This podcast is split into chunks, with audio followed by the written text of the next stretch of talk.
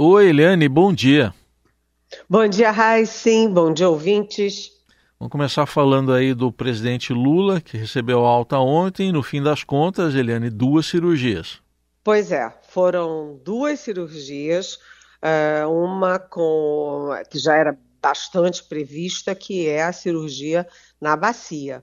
É, e a outra, já que, segundo a explicação do Dr. Roberto Calil, que é o médico do presidente Lula, uh, já que ia tomar anestesia geral, aproveitou para fazer a cirurgia de pálpebra, uma cirurgia plástica de pálpebra, que te, pode ter também, claro, a questão estética, mas no caso de pessoas com a idade do Lula, 77 anos, quase 78, ele faz 78 agora no dia 26 de outubro, é, é uma cirurgia bastante recomendada. Por quê?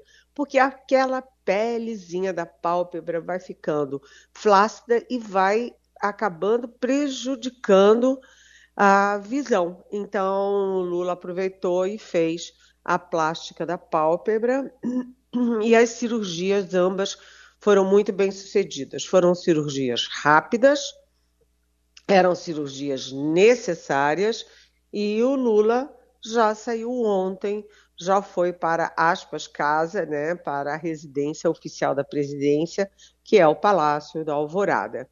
É, é aquela história, né? É, a gente vai chegando ali, 60 anos, 70 anos, e as cartilagens vão, vamos dizer assim, vão se fragilizando. E sem a cartilagem, que é uma almofadinha que é, fica entre os ossos, né? Uh, os ossos ficam em contato direto. E isso dói, né? Eu imagino que doa muito e é muito comum na idade do Lula as pessoas terem problema de joelho, problema de quadril, problema de ombro, e o Lula precisava realmente fazer. Aliás, ele demorou muito para fazer. Mas, enfim, é, agora o Lula está no Alvorada e a questão é saber como é, e quando ele começa a despachar. Né? Tem muita gente ali com pressa, principalmente os candidatos ao Supremo, à Procuradoria-Geral da República e, eventualmente, o Ministério da Justiça. O grande temor, que eu já falei aqui na, na Rádio Eldorado, é que, com o Lula em casa, ele fique muito nas mãos da primeira-dama, a Janja. Né? Os ministros, é, mais de um ministro já me disse isso, né? Uh, os ministros têm medo de que a Janja controle a agenda, controle quem entra, controle quem sai, controle o tempo é, das reuniões e tal. E é, o Lula é muito, está muito na mão da, da, da Janja, né? Então a gente vai ter aí uma noção do poder da primeira-dama nesse, nesse tempo. A expectativa é que o Lula fique três semanas no Alvorada. Já está tudo pronto lá, comitê de imprensa, uh, toda a formalidade para improvisar o Palácio da Alvorada, que é uma residência oficial, em palácio de governo, uh, em sede administrativa do governo. É, e jornalistas estarão ali na porta o tempo inteiro para contar para gente, inclusive para mim, que sou comentarista, né? Quem entra, quem sai e, eventualmente, o que, que diz sobre as audiências do presidente. Mas nessa primeira semana, o Lula vai dar, evidentemente, prioridade para a recuperação dele. Aliás, outra recuperação importante em Brasília é da presidente nacional do PT, a Gleice Hoffmann.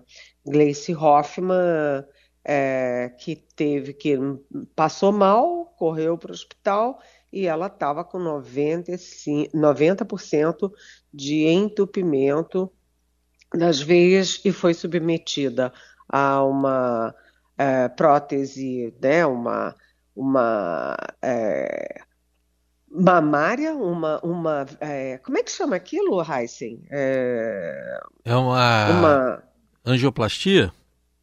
É, ela fez uma angioplastia e ela fez colocação de prótese, ah, prótese é, mamária na, na, na, veia e também, é, enfim, ela fez uma cirurgia grande de coração que demorou mais de seis horas e está em recuperação. É, o, a gente torce, evidentemente, para que o Lula se recupere rapidamente, perfeitamente, e também Gleice uhum. Hoffmann, fica aqui os nossos é. votos de rápida recuperação, perfeita recuperação. A Laís lembrou a gente aqui, é o stent, né? Aquela espécie de tela, né?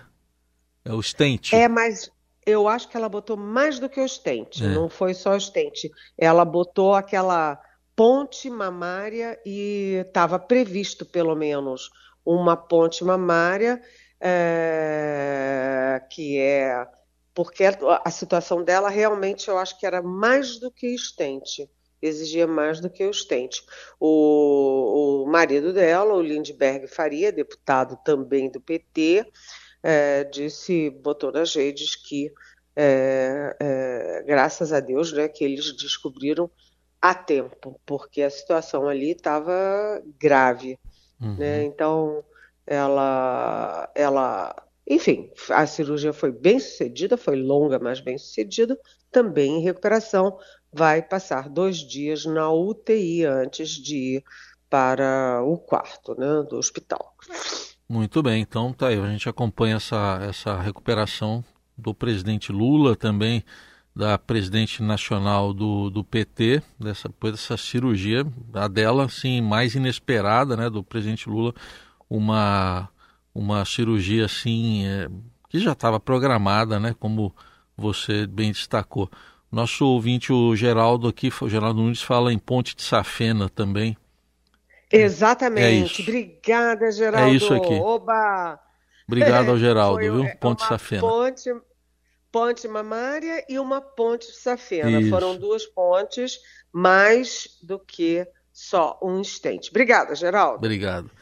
Bom, vamos falar também de um outro acontecimento aí que movimentou Brasília. O PSOL não é um partido assim, é um partido importante, mas em tamanho em relação a outros é menor. Mas é bom de briga, né, Eliane?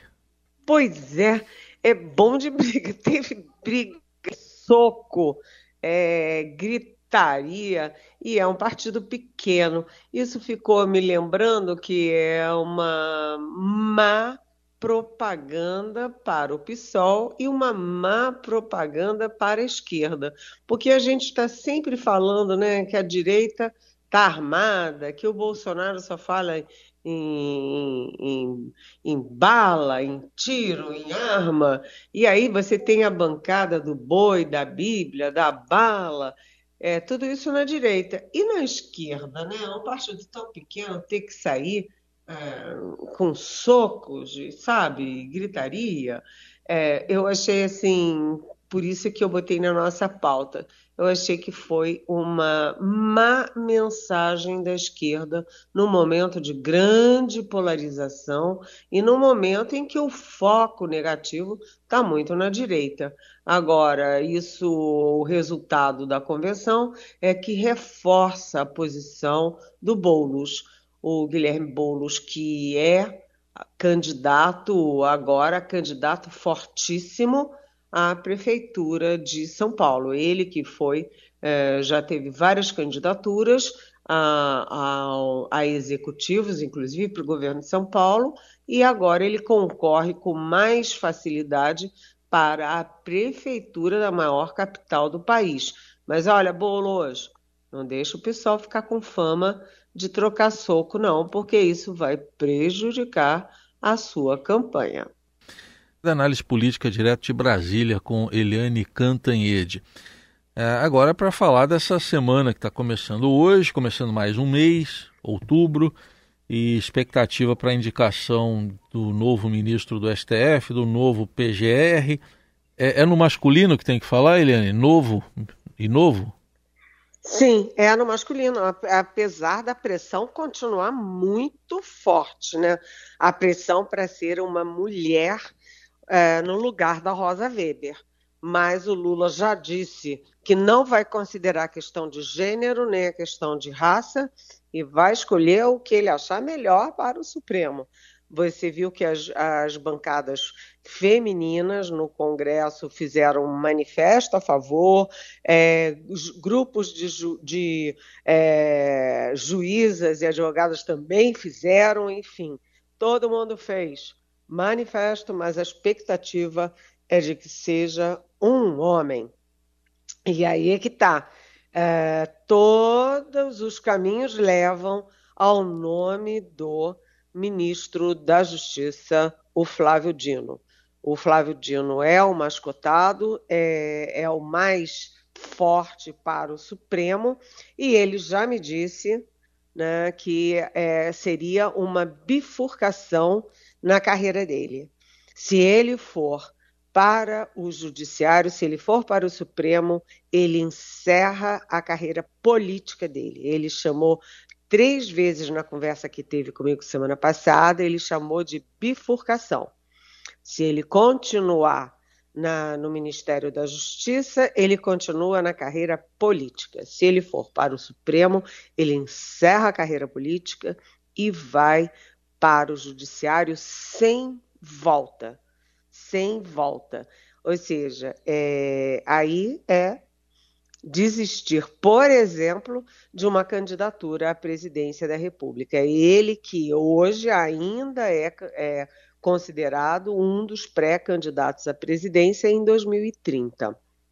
Então, Flávio Dino, sendo o nome mais forte para uh, o Supremo Tribunal Federal, ele abrirá ou abriria a vaga do Ministério da Justiça.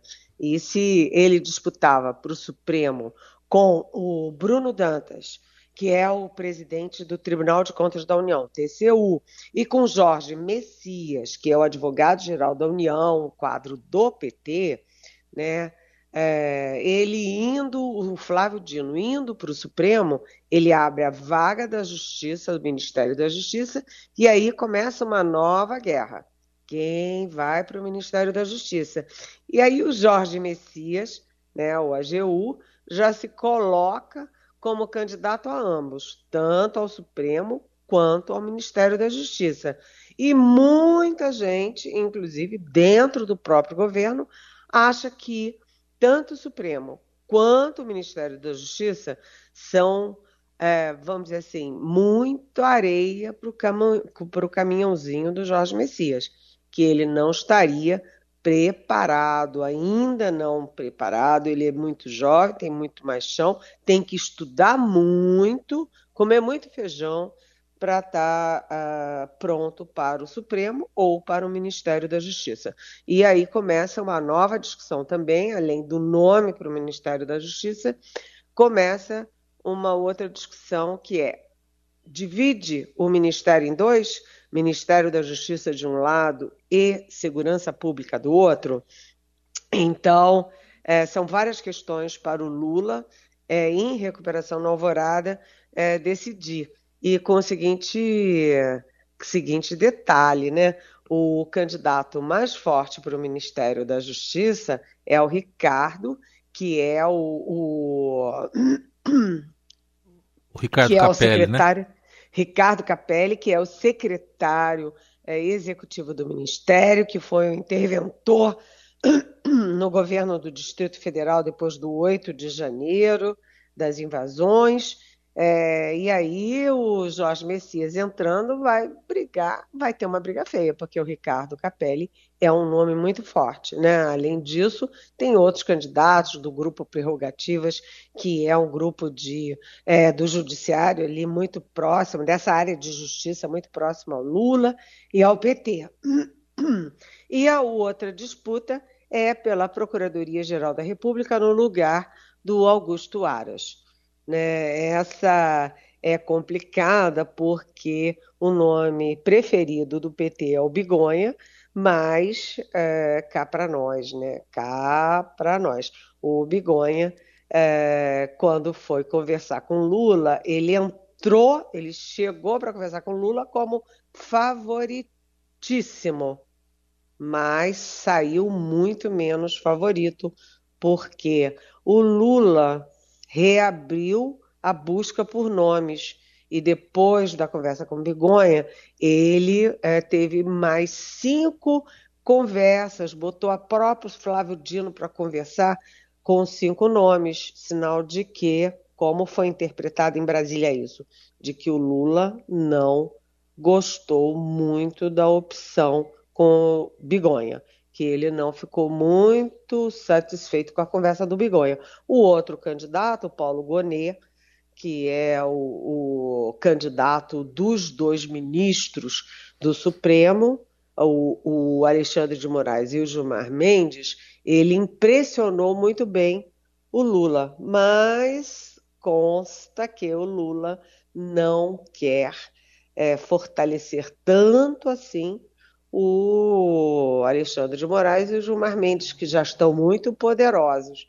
Mas o fato é o seguinte, que com, com o Gonê ou não, na PGR, o Gilmar Mendes e o Alexandre já são naturalmente fortes. O Alexandre, né, é, presidente do TSE e relator de todas essas confusões de golpe, e o Gilmar Mendes, que é o decano da, do Supremo. Portanto, eles já estão fortes. O fato é que tem muita especulação e o nome, os nomes todos, inclusive se tiver a, a, substituição do Ministério da Justiça, eles estão todos de uma única cabeça, a do Lula, e podem sair a qualquer momento. Muito bem, vamos acompanhar. E para a gente fechar, Helene, é, vamos falar um pouco sobre esse vazamento de dados. O Estadão fez um levantamento, 83 parlamentares, entre senadores e deputados, com dados vazados. Pois é, foi um levantamento importante do Estadão, publicado hoje, e, e mostra o seguinte: ninguém está a salvo dessa sanha, né? É, primeiro, é, são os hackers que entram na sua conta.